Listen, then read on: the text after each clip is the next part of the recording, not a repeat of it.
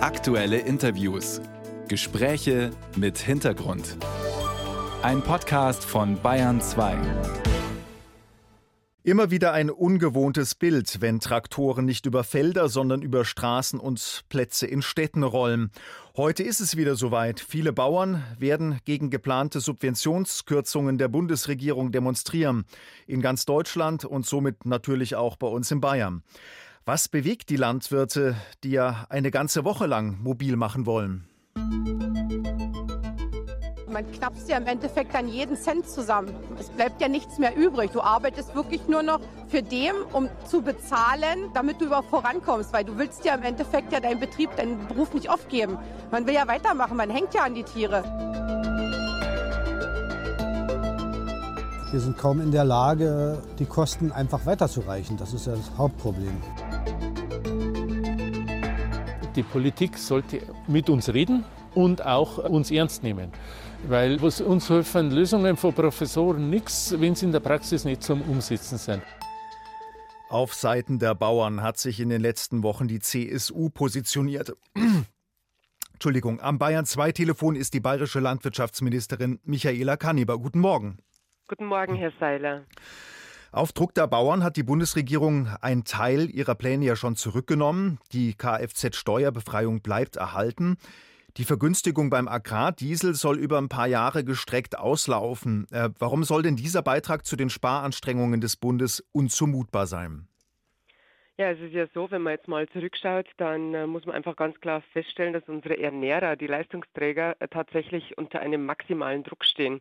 Und die werden jetzt ständig zur Kasse gebeten. Das ist ja jetzt kein Einzelfall, sondern wenn man jetzt die letzten Jahre nimmt, äh, man hat äh, Einschnitte erfahren, immer mehr Auflagen bekommen, um dieses Geld, um diese Direktzahlungen dann auch zu erhalten.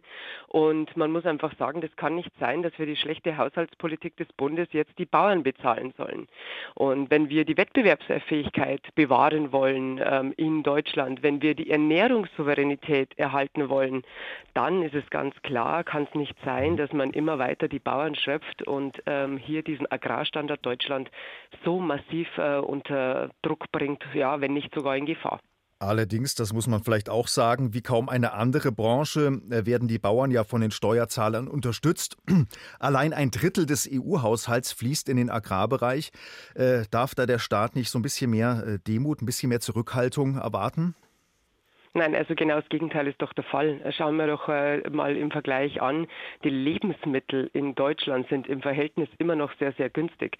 Die Bauern können doch gar nicht eins zu eins genau das weitergeben. Und ich denke, dass jeder Landwirt, jeder Landwirt wäre der glücklichste, wenn er von dem tatsächlich leben könnte, was er erwirtschaftet.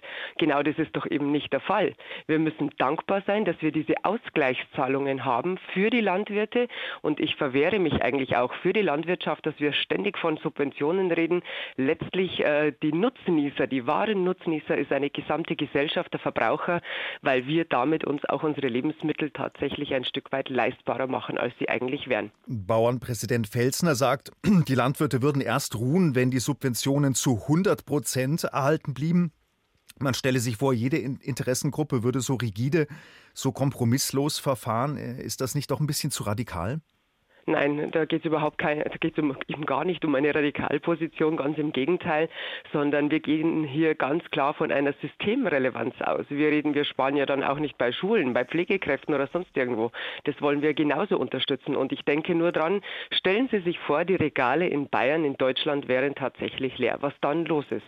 Genau dieser Frieden, dieser innere Frieden ist damit auch bewerkstelligt. Und ähm, wir reden hier, tatsächlich hat sich das ja auch gezeigt bei Corona, als die Liefer Lieferketten funktioniert haben.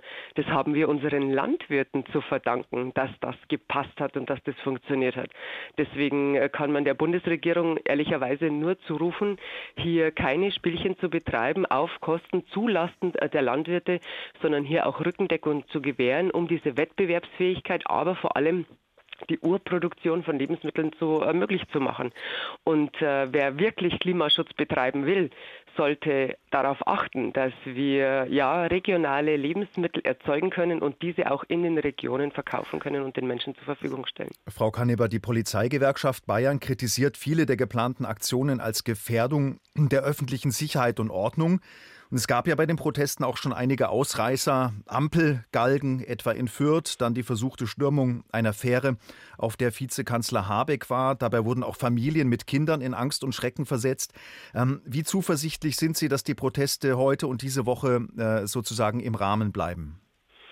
Naja, also grundsätzlich glaube ich, darf ich sagen, ich habe ja zwischen 2019 und 2021 sehr viele Bauerndemos in Bayern mitgemacht, ähm, die allesamt tatsächlich ähm, sehr deutlich abgelaufen sind. Die Inhalte wurden ähm, immer sehr klar positioniert von der Bauernschaft.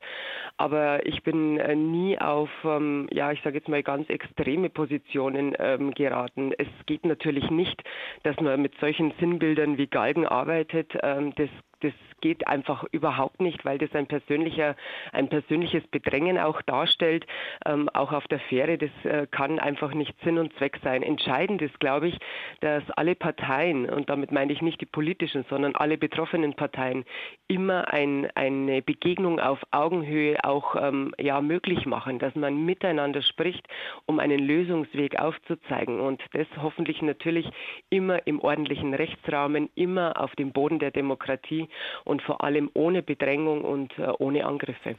Ihr Kabinettskollege Hubert Aiwanger hat die Bauernproteste als äh, politische Notwehr bezeichnet. Notwehr bezeichnet die legale Abwehr von Straftaten. Ist Aiwanger damit übers Ziel hinausgeschossen? Naja, also jetzt äh, grundsätzlich glaube ich, darf ich sagen, also ich ähm, bin die bayerische Landwirtschaftsministerin und äh, muss jetzt glaube ich nicht den bayerischen Wirtschaftsminister mit seinen Aussagen erklären. Ich äh, bin da nicht äh, sein Anwalt, aber ich denke, es ist äh, schon so, dass einfach das Maß voll ist. Und wenn Sie heute schauen, wer heute alles auf die Straße geht, es sind die verschiedensten Branchen und Bereiche mit im Boot, ob die Logistiker, ob die Gastronomie, ob das Ernährung Ernährungshandwerk. Und ähm, ich denke, die Ampel sollte sich schon mal vor Augen halten, was es bedeutet, so eine falsche Politik zu machen für die Leistungsträger in unserer Gesellschaft. Die, die tatsächlich Steuern bezahlen und die Steuern möglich machen, dass alles an Infrastruktur, alles an Sozialwesen auch bezahlt werden kann. Ähm, deswegen äh, glaube ich, ist es ähm, schon wichtig, ein Zeichen zu setzen und ich hoffe so sehr, dass sich dann auch wirklich alle an die demokratischen Regeln, Spielregeln und vor allem die Veranstaltungsregeln auch halten. Bauernproteste in ganz Bayern. Wir haben dazu die Position von Agrarministerin Michaela Kanneber gehört. Vielen herzlichen Dank für das Gespräch. Danke Ihnen, Herr Seiler.